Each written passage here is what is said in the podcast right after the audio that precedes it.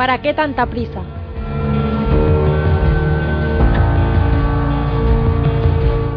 ¿Para qué tanta prisa? Preguntas siempre ante la premiante solicitud de esa voz que te llama en lo más profundo de tu alma. Solo Dios es la respuesta.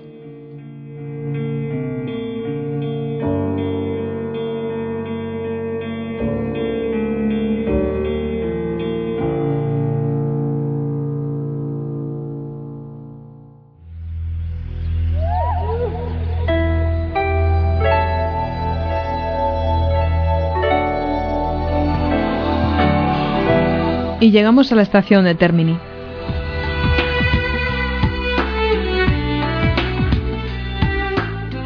Aquel día, primero de mes, bullía en un vocerío de gritos y abrazos de los que iban y venían. Miramos el plano y nos subimos a un autobús. Durante el viaje iba pensando lo que me habías dicho, que no sabes si esas inquietudes son signo de que Dios quiere que te plantees tu vocación. Ignoras lo que te pide Dios. Es que no sé en qué basar esa llamada. Estoy envuelta en un mar de dudas. Es que no sé en qué basar esta llamada que tú dices. Sería rarísimo que Dios me pudiera pedir más. ¿Por qué dices eso? No sé. Pero lo más probable es que toda esta inquietud se resuelva en nada. Yo creo que en el fondo tú no deseas saber qué quiere Dios de ti. Tú puedes, si quisieras, descubrirlo. Mira, mm, te voy a contar la historia de Santo Tomás. Dicen que su hermana le preguntó un día, Tomás, ¿qué se necesita para ser santo? ¿Y qué le contestó? Pues mira, sencillamente le dijo, querer. Para ser santo se necesita querer. Pues vaya. Es que pones demasiadas excusas. Que no, que no sé, de verdad. Hablas con unos y con otros, unos te animan, otros te desaniman, otros te aconsejan, contestas, preguntas, cuentas, dices... Estás como un turista caprichoso en una tienda exótica. Alá. ¿Así? Mira, imagínatelo. Turista, exótico, en una tienda, eligiendo recuerdos, manoseándolo todo, como determinando tú la voluntad de Dios para ti. Y te aconsejan quienes no saben hacerlo, y claro, te acaban confundiendo y haciéndote perder el tiempo. ¿No sería mejor que en vez de darle tantas vueltas te recogieses en oración y le preguntaras a Dios? Dios mío, verdaderamente quiero conocer y hacer tu voluntad, sea la que sea. Si hicieses caso de los buenos consejeros, los que conocen realmente el camino. Que sí que lo estoy buscando. Ya, pero no rezas. Y cuando rezas, no quieres planteártelo a fondo. Hablas con Dios de mil cosas, pero como si fuese la soga del ahorcado. Pasas de puntillas sobre el tema. ¿Por qué haces eso? Que yo no hago eso. Y además, cuando alguien te sugiere que mejores en espíritu de penitencia para purificar el alma y ver claro, vas y te olvidas. Y si te aconsejan que hables con un sacerdote que conozca tu alma, ¿qué dices? Mm, bueno, bueno, ya lo haré, ya lo haré. Y al final no lo haces. Pues no. Y así van pasando los días, y los meses, y los años. Y si te lo recuerda alguien, Las cosas de palacio van despacio. Que no me gusta que me metan prisa. que no te engañes, que no es cuestión de prisa. Nadie busca a Cristo perezosamente. Esa tardanza tuya en enfrentarte con la llamada de Dios revela que en el fondo, de hecho, no quieres saberlo. Porque si quisieras... Te contaré la historia de San Ignacio de Antioquía. ¿Quién es ese ahora? Tanta historia. Mira, fue condenado a muerte por su fe. Y fue condenado entre fieras. Lo trajeron aquí a Roma, bajo la custodia de diez soldados. Diez leopardos, escribía él, que se muestran tanto peores cuanto más bien se les hace. Un día se enteró de que los cristianos romanos preparaban un plan para liberarle de la muerte, y les escribió inmediatamente que ninguna criatura, visible o invisible, busque arrebatarme de la posesión de Jesucristo. Fuego, cruz, cuerpo a cuerpo con los animales salvajes, laceración, descuartecimiento, dislocación de los huesos, mutilación de los miembros, trituración del cuerpo entero, que los más crueles suplicios del diablo caigan sobre mí, con tal que al fin posea a Jesucristo. Y tú, en el fondo, no te atreves a buscarle. Si tiene que venir, ya vendrá. Y te quedas tan pancha. Yo creo que te falta paz. ¿Por qué? Pues tú misma puedes darte la respuesta. Mientras no te plantees qué quiere Dios de ti, estarás dividida contra ti misma. Siempre estás igual. ¿No será que quieres y no quieres? Yo qué sé. Pero algo ya rezo.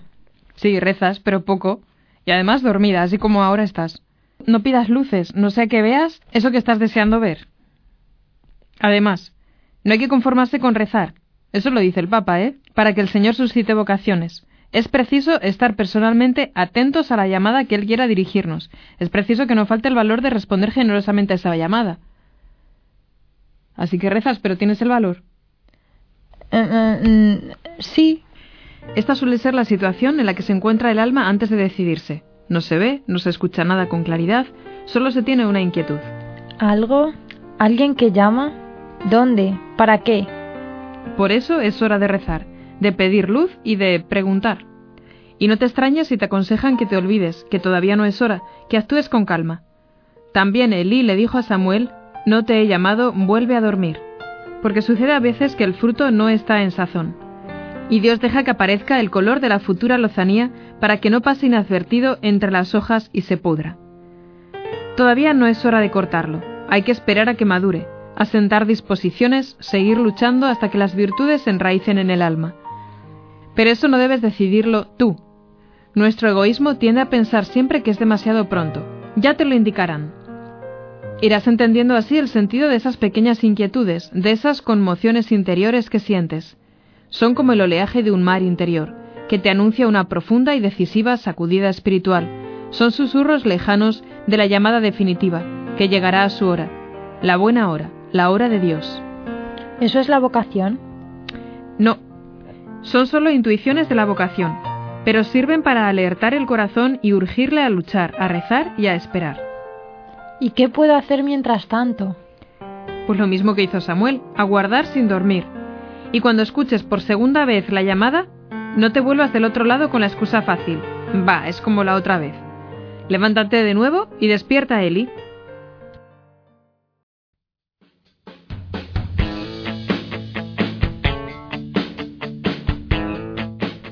Buscamos un sitio para dormir. Sacaste tu vieja armónica y empezaste a tocar.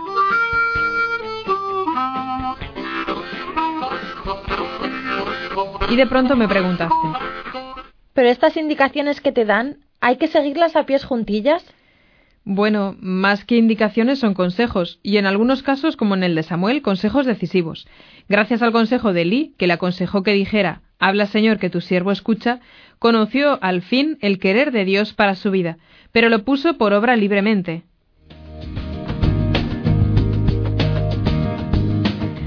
Oye, perdona, ¿cómo acabó la historia? Me estaba durmiendo. La historia acaba bien. Pero intenta dormir tú también, ¿no? Dice la escritura que vino entonces el Señor y le llamó como las otras veces. Entonces Samuel respondió, habla que tu siervo escucha. Samuel fue dócil a las indicaciones de su maestro, y como fruto de esa docilidad el Señor le habló. ¿Lo ves? Al final se escucha siempre la voz de Dios, clara, vibrante, inconfundible plena.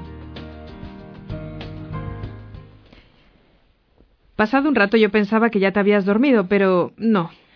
Pero, pero, pero, pero es que no me has contestado. Si me aconsejan una cosa, ¿qué debo decidir? Tú, mira, lo que te dé la gana, haz lo que quieras. ¿Lo que quiera? Claro, haz lo que quieras. O sea que soy libre. Claro, libre. No, perdón, libre no, libérrimo. Tu decisión es y será siempre personal. Más aún, personalísima. Ah, vale. Hasta mañana.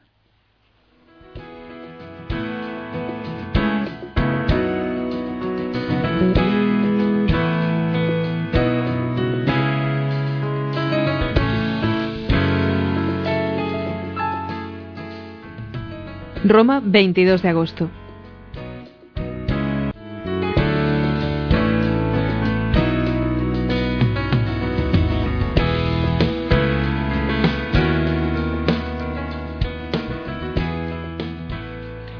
estoy harta de estar todo el rato al sol. Yo lo que quiero es ir a los museos. Llevarme al museo. No, no, no, no, mira, no, no me digas nada. No te vuelvo a llevar a ningún museo. ¿Pero por qué? Mira, me da igual lo que me digas, es que no te vuelvo a llevar a ningún museo. ¿Pero por qué?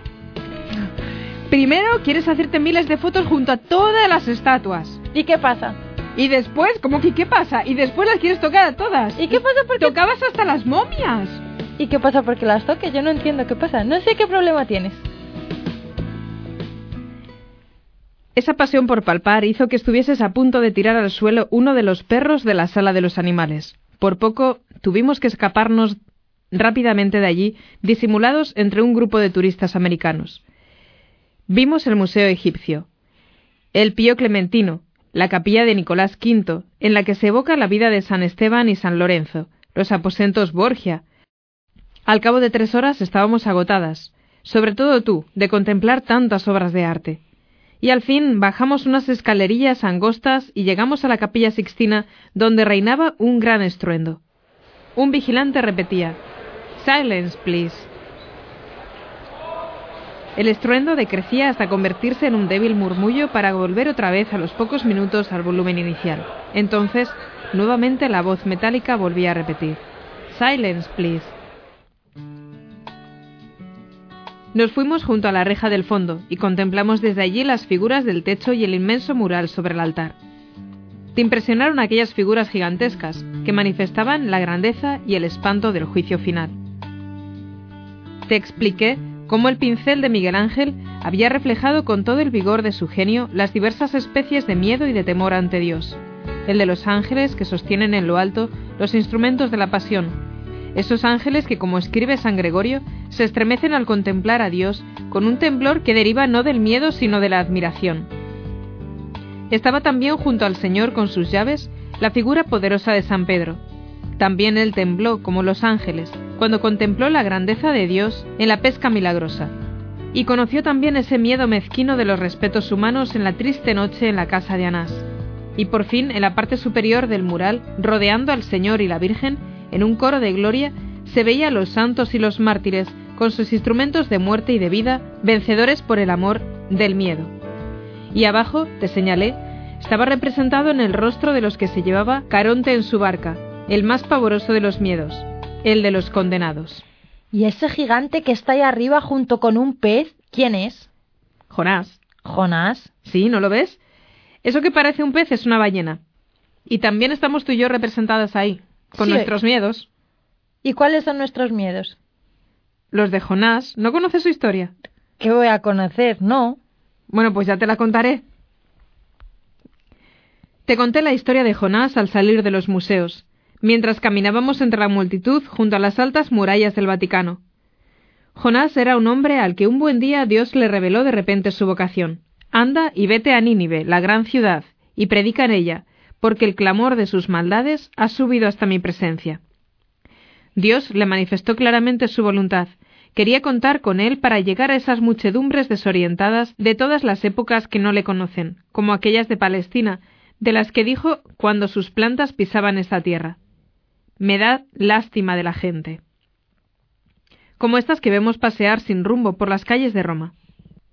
No sé si a ti también te conmueven estas gentes alejadas de Dios. No sé si has sentido alguna vez el deseo incontenible de gritar Locos, dejad esas cosas mundanas que achican el corazón. Dejad eso y venid con nosotros tras el amor. Estás loca. ¿Nunca lo has sentido?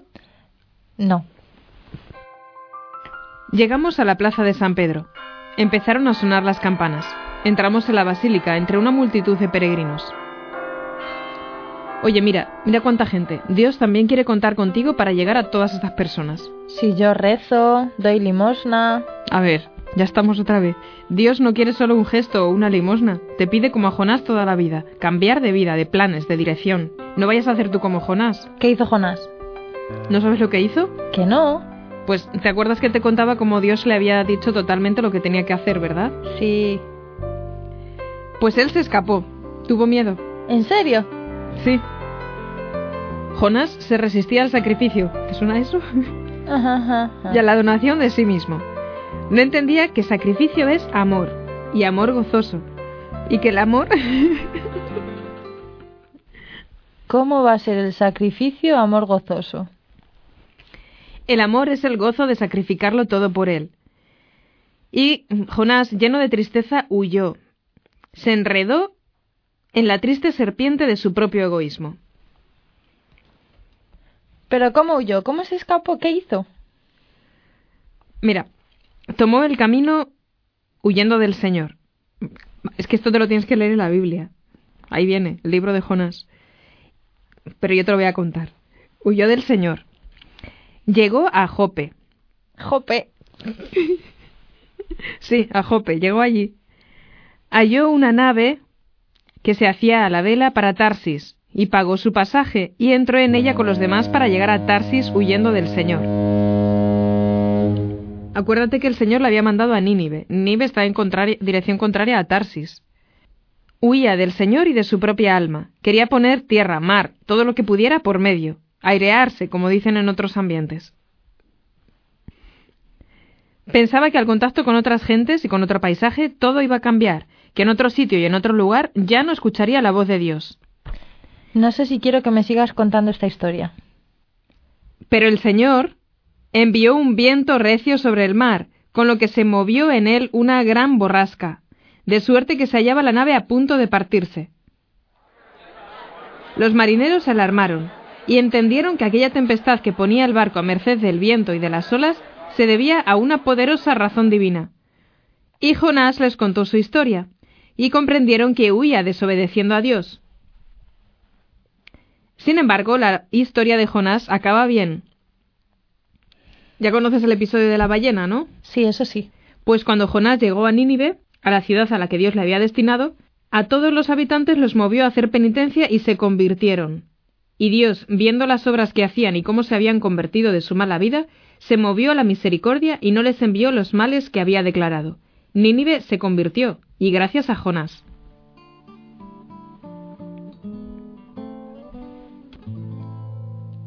Se nos hizo de noche en la plaza de San Pedro. La plaza se había quedado ya casi solitaria. Nos sentamos debajo de los arcos, y me comentaste. Tengo miedo. ¿Tienes miedo? No te preocupes, eso es una buena señal en tu caso. Quizás sea la señal de tu vocación. Mira, si todo te diera igual, no tendrías miedo y correrías el peligro de ser una frívola. Y no lo eres. Entonces, pues alégrate porque tienes miedo. Pero, ¿cómo salir de esta situación? Mm, la verdad es que yo solo conozco un modo. Decidiéndote. Lo que pasa es que tú nunca acabas de decidirte. Nunca dices ni que sí ni que no. ¿Cuál es tu respuesta? ¿Escuchaste al Papa? El Papa preguntaba sobre eso. Y ponía el dedo en la llaga. ¿Os falta tal vez coraje para responder que sí? Yo creo que no hay otra salida. Hay que tener el coraje de decir que sí y derribar de un manotazo ese mundo cómodo de seguridades. Pero es que es demasiado arriesgado. Pues mientras no asumas ese riesgo, mientras sigas haciendo caso de los que te apaciguan y te dan consejos suaves, seguirás teniendo miedo. ¿No te acuerdas de las primeras palabras del Papa? No tengáis miedo.